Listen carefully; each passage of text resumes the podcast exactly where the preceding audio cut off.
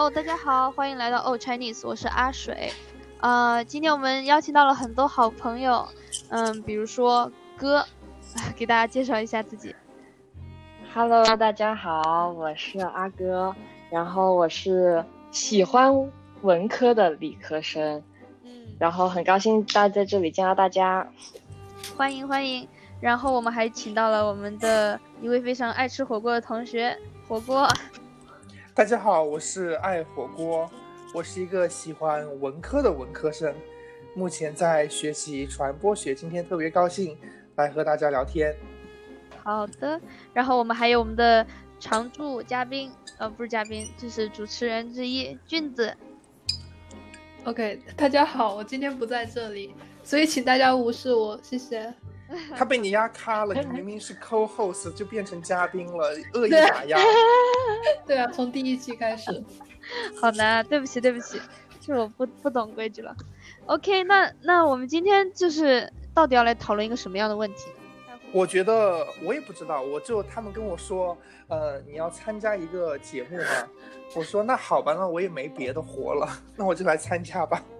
没有没有，我跟大家开玩笑，呃，今天想跟大家一起讨论一下，嗯，关于呃疫情、新冠疫情对于呃国内的娱乐业的影响和发展这样一个听起来特别高端，但是聊起来又特别好玩的八卦的这样一个话题。哎，真的，因为我知道爱火锅你特别喜欢看八卦综艺，然后对这个圈子感觉是了如指掌。作为一个门外汉来讲，我觉得看的东西、学习的这种呃所谓的综艺学，看的比大家稍微多一点。你们最近有在追什么吗？我最近因为疫情的原因，突然发现时间变得好多呀，所以我就看了很多。譬如说，嗯，最近我比较喜欢看的《乘风破浪》。阿水，你有看过什么什么东西吗？在疫情期间？啊，我特别喜欢看《向往的生活》，我觉得真的就是，就是一个令人羡慕的的生活的一种状态吧。然后还有《蜜桃》《密室逃脱》，让我打开了心灵，嗯以前不敢看恐怖的。哦，最近看综艺，大家可能逃不过的就是《乘风破浪的姐姐》《密室大逃脱》《中餐厅》，还有《乐队的夏天》。我觉得我个人还是更喜欢《乘风破浪的姐姐》这样的节目吧。我觉得他抓到了现在大家呃很喜欢看的呃，不但是表演，还有就是说嗯。幕后的一些，就是把一些以前可能只会在背后放出来的一些，就是大家之间在商量演表演之间的这样的一些呃摩擦，一些所谓的争斗，所谓的撕，给放到了或者说放大或者制造出在了屏幕上。所以我特别特别追这部剧，追得我废寝忘食。对，我知道你还专门熬夜，就是为了等他直播，对吧？对，特别特别的心甘情愿，真情实感。嗯，对我刚开始追的时候，刚开始看的时候是抱着这种观望的状态，结果看了三，嗯，第三期、第四期的时候，我发现这个节目真的还挺好看的，会激起你想继续看下去的那种欲望，所以我觉得《乘风破浪》是一个姐姐，真的是一个很有热度、很有流量的一个综艺节目。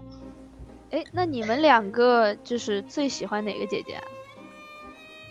但是太难选了。哎一定要选。对，呃，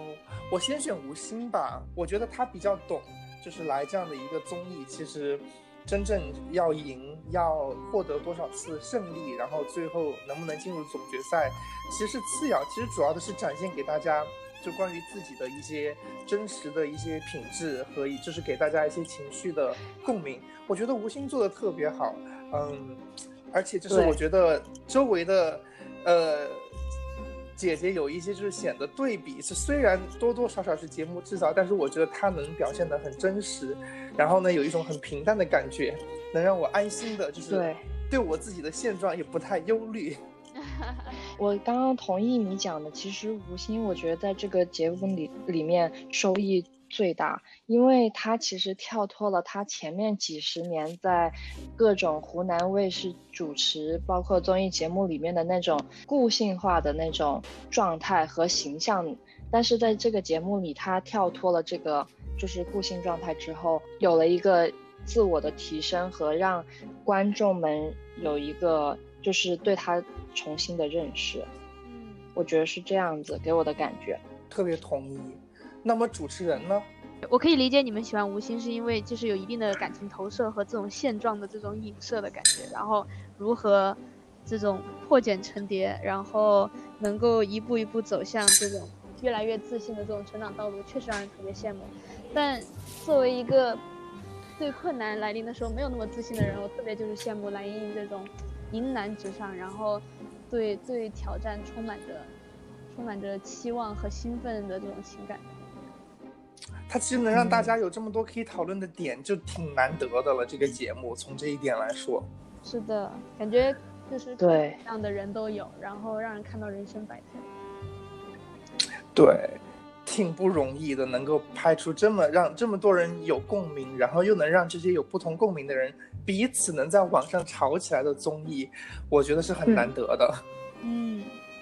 而且我觉得这次的这个节目能够成功。这么成功的举办，有这么大的舆论，也跟说实话新冠疫情的这种，嗯，特殊性也有很大的关系。你觉得呢？我觉得特别对，我觉得因为天时地利人和，我觉得他都占全了。说真的，对我觉得，比如说，我不记得上一次同一次在一个节综艺节目里看到三十个明星，对吧？就是不管是歌手、主持人还是演员也好。呃，不不但一次性的邀请到了三十个人，而且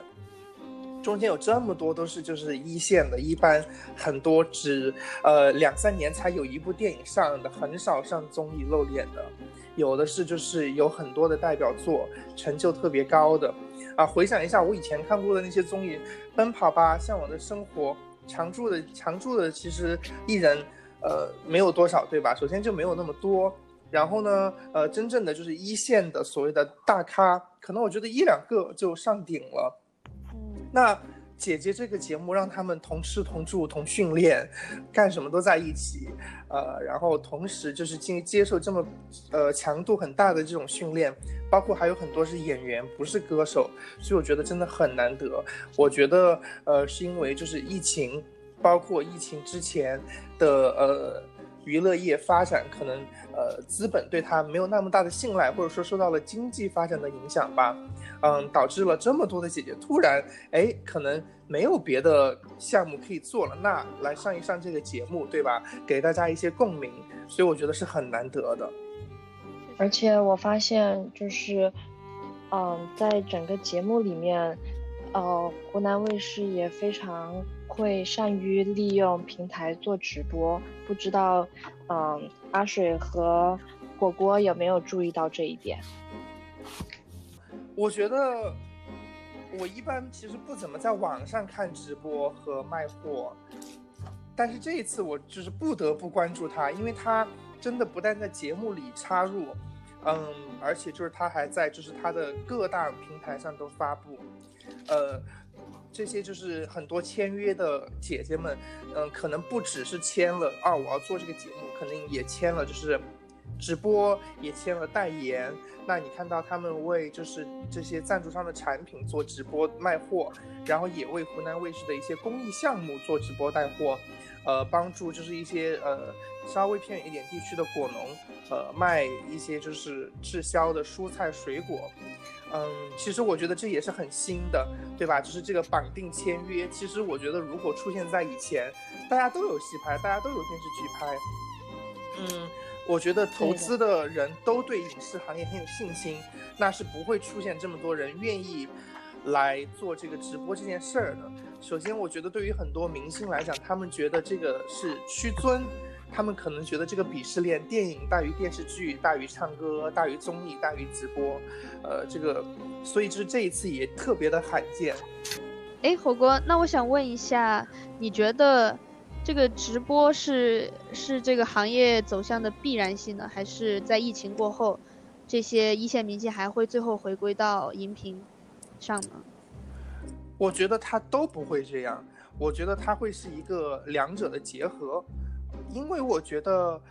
首先，它之后更多的明星直播会常态化，大家会看到更多的明星，呃，放下身段，呃，去做直播。呃，但是呢，我觉得疫情之后，随着经济慢慢的呃发展的更好，呃，我觉得也不会像现在有这么多的明星一下去抢主播和这个就是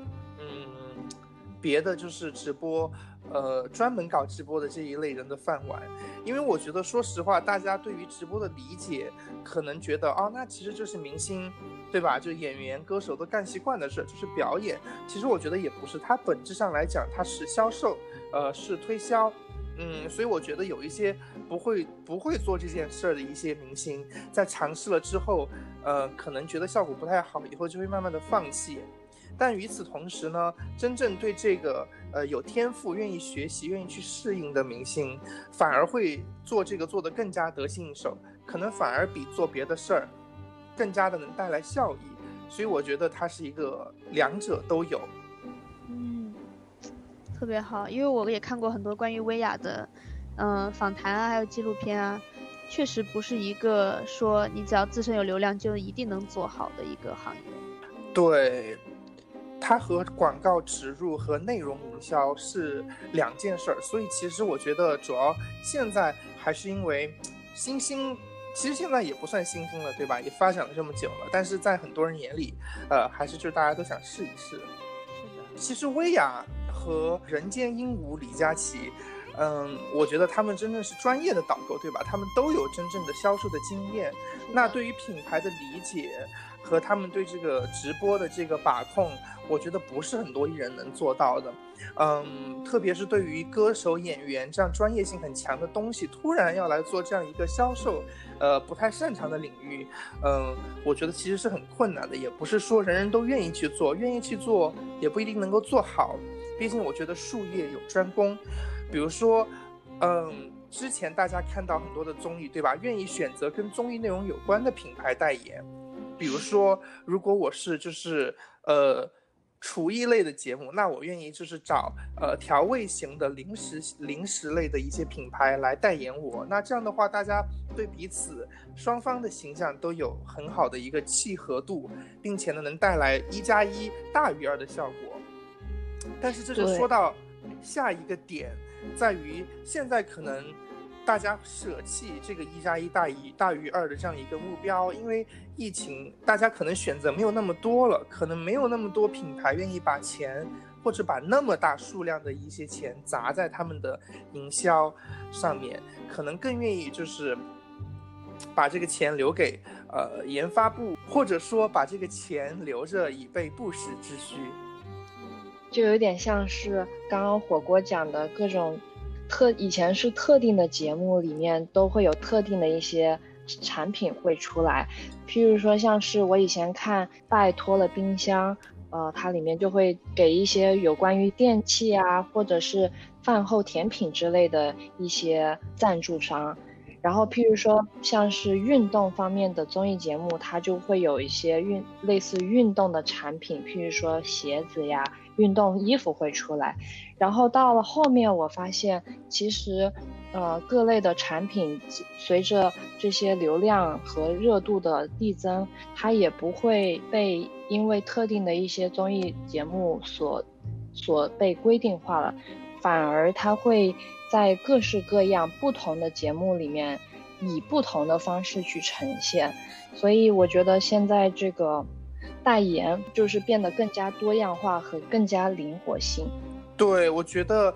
他们愿意去适应不同的代言的这样的要求，也是因为疫情导致的吧。我觉得可能说，比如说像以前像你说的一样，呃，对品牌的形象要求更多，但现在可能他们更加杂食了，因为可能没有那样多的选择了。那比如说这一次，这一次《乘风破浪的姐姐》的呃独家冠名